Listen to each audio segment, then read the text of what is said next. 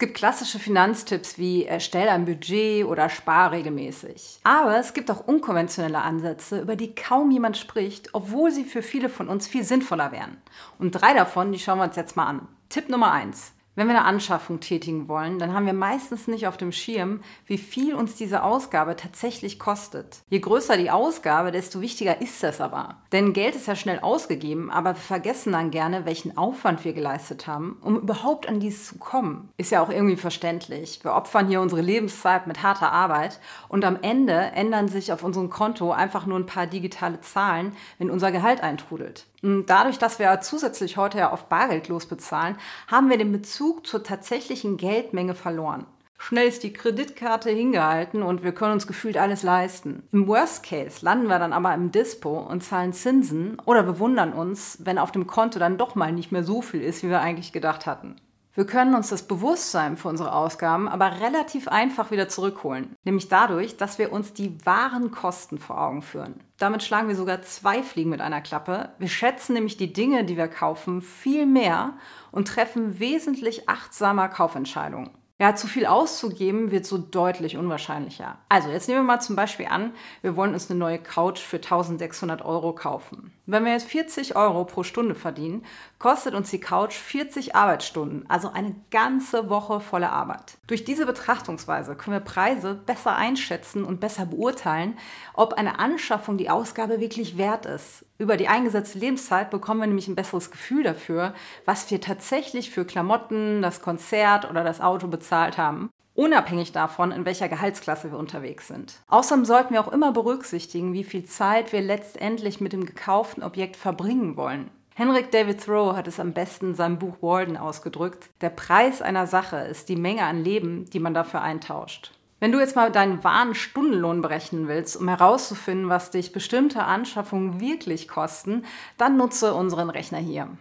Tipp Nummer zwei. Wohlstand wird nicht durch eine bestimmte Zahl definiert, sondern durch das Verhältnis zwischen deinen Ausgaben und deinem Einkommen. Und genau das ist es, worauf es ankommt. Mehr zu haben, als du brauchst. Die Glücksformel lautet also nicht, wenn ich X erreiche, dann werde ich glücklich sein. Wenn wir das glauben, dann sind wir in die psychologische Falle der hedonistischen Tretmühle getappt. Dann bilden wir uns nämlich ein, dass wir durch den Erwerb oder das Erreichen bestimmter Sachen dauerhaftes Glück bekommen. Doch sobald wir diese Ziele erreicht haben, gewöhnen wir uns schnell daran und sehnen uns nach neuen Zielen oder Dingen, um erneut Glück zu empfinden. Dies führt dann dazu, dass wir uns in einem endlosen Kreislauf befinden, in dem wir immer mehr wollen, um unser Glück zu finden, aber letztendlich nie dauerhaft zufrieden sind. Die bessere Glücksformel lautet daher, unser Besitz muss größer als unsere Wünsche sein. Ja, das ist ja auch logisch. Also wenn wir zum Beispiel unsere Wünsche auf Null reduzieren könnten, dann würde es ja auch gar keine Rolle spielen, was wir besitzen. Obwohl viele Menschen nach der großen Zahl streben, um ihre Wünsche zu erfüllen, kämen sie tatsächlich dem Wohlstand viel schneller näher, indem sie ihr Verlangen reduzieren würden. Mahatma Gandhi hat das so zusammengefasst, reich wird man erst durch Dinge, die man nicht begehrt. Wenn wir weniger begehren, dann steigt ja ganz automatisch die Differenz zwischen Einkommen und Ausgaben.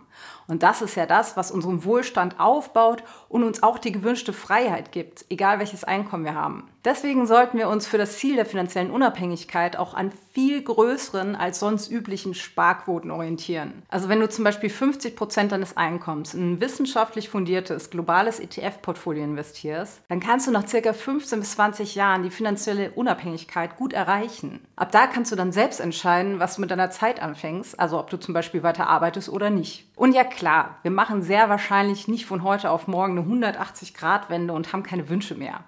Aber innerhalb weniger Jahre können wir echt viel erreichen. Eine Sache, die Eddie und mir da sehr viel geholfen hat, das waren zum Beispiel 30-Tage-Challenges zu machen. Also 30 Tage, in denen wir bewusst auf etwas verzichtet haben. Zum Beispiel könntest du mal 30 Tage auf dein Auto, auf Netflix oder aufs Essen gehen verzichten. Und nach diesem Zeitraum schaust du dann, was passiert. Vielleicht stellst du den Konsum ganz ein oder reduzierst ihn, weil du merkst, dass dir das Verzichtete gar nicht mehr fehlt. Oder du kehrst bewusst zu deinem alten Verhalten zurück, aber weißt die Sache dann viel mehr zu schätzen. Probier das einfach mal aus. Im Grunde geht es doch nur darum, unsere echten eigenen Wünsche kennenzulernen, damit wir wissen, welche Ausgaben uns wirklich im Leben etwas bringen und welche wir getrost weglassen können. Klar, Netflix zu kündigen, das macht dich jetzt nicht reich, aber nach und nach mehr Bewusstsein für deine Ausgaben und was dir wirklich im Leben etwas nutzt, zu entwickeln, schon.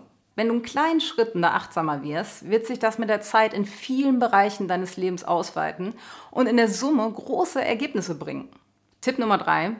Der Punkt, der jetzt kommt, der scheint widersprüchlich zum vorherigen. Aber wenn wir Punkt 1 und 2 gemeistert haben, also wenn wir wissen, was uns Ausgaben wirklich kosten und wenn wir unsere Wünsche im Griff haben, dann können wir anfangen, unser Geld als Werkzeug zu sehen, um größere Schritte zu machen. Vielleicht hast du auch Vorstellungen und Träume wie, ich wollte schon immer mal diese eine Stadt besuchen oder ich wollte schon immer mal an diesem einen Seminar teilnehmen. Vielleicht auch so was Kleines wie, ich überlege, dieses eine Buch zu kaufen und ich setze das jetzt erstmal auf meine Wunschliste. Und am Ende machen wir gar nichts.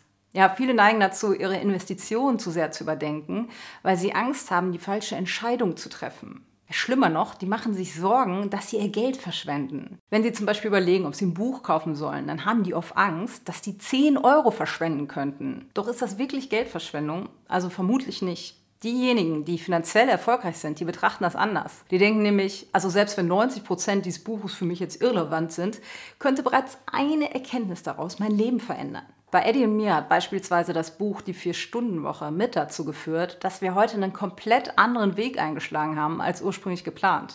Also das Buch war mit Anstoß, warum Eddie und ich heute selbstständig sind. Und das wiederum hat uns die Möglichkeit gegeben, die wichtigen Themen Finanzen und Altersvorsorge auf eine Weise unter die Leute zu bringen, die hoffentlich angenehmer ist, als man bei den Begriffen erwarten würde.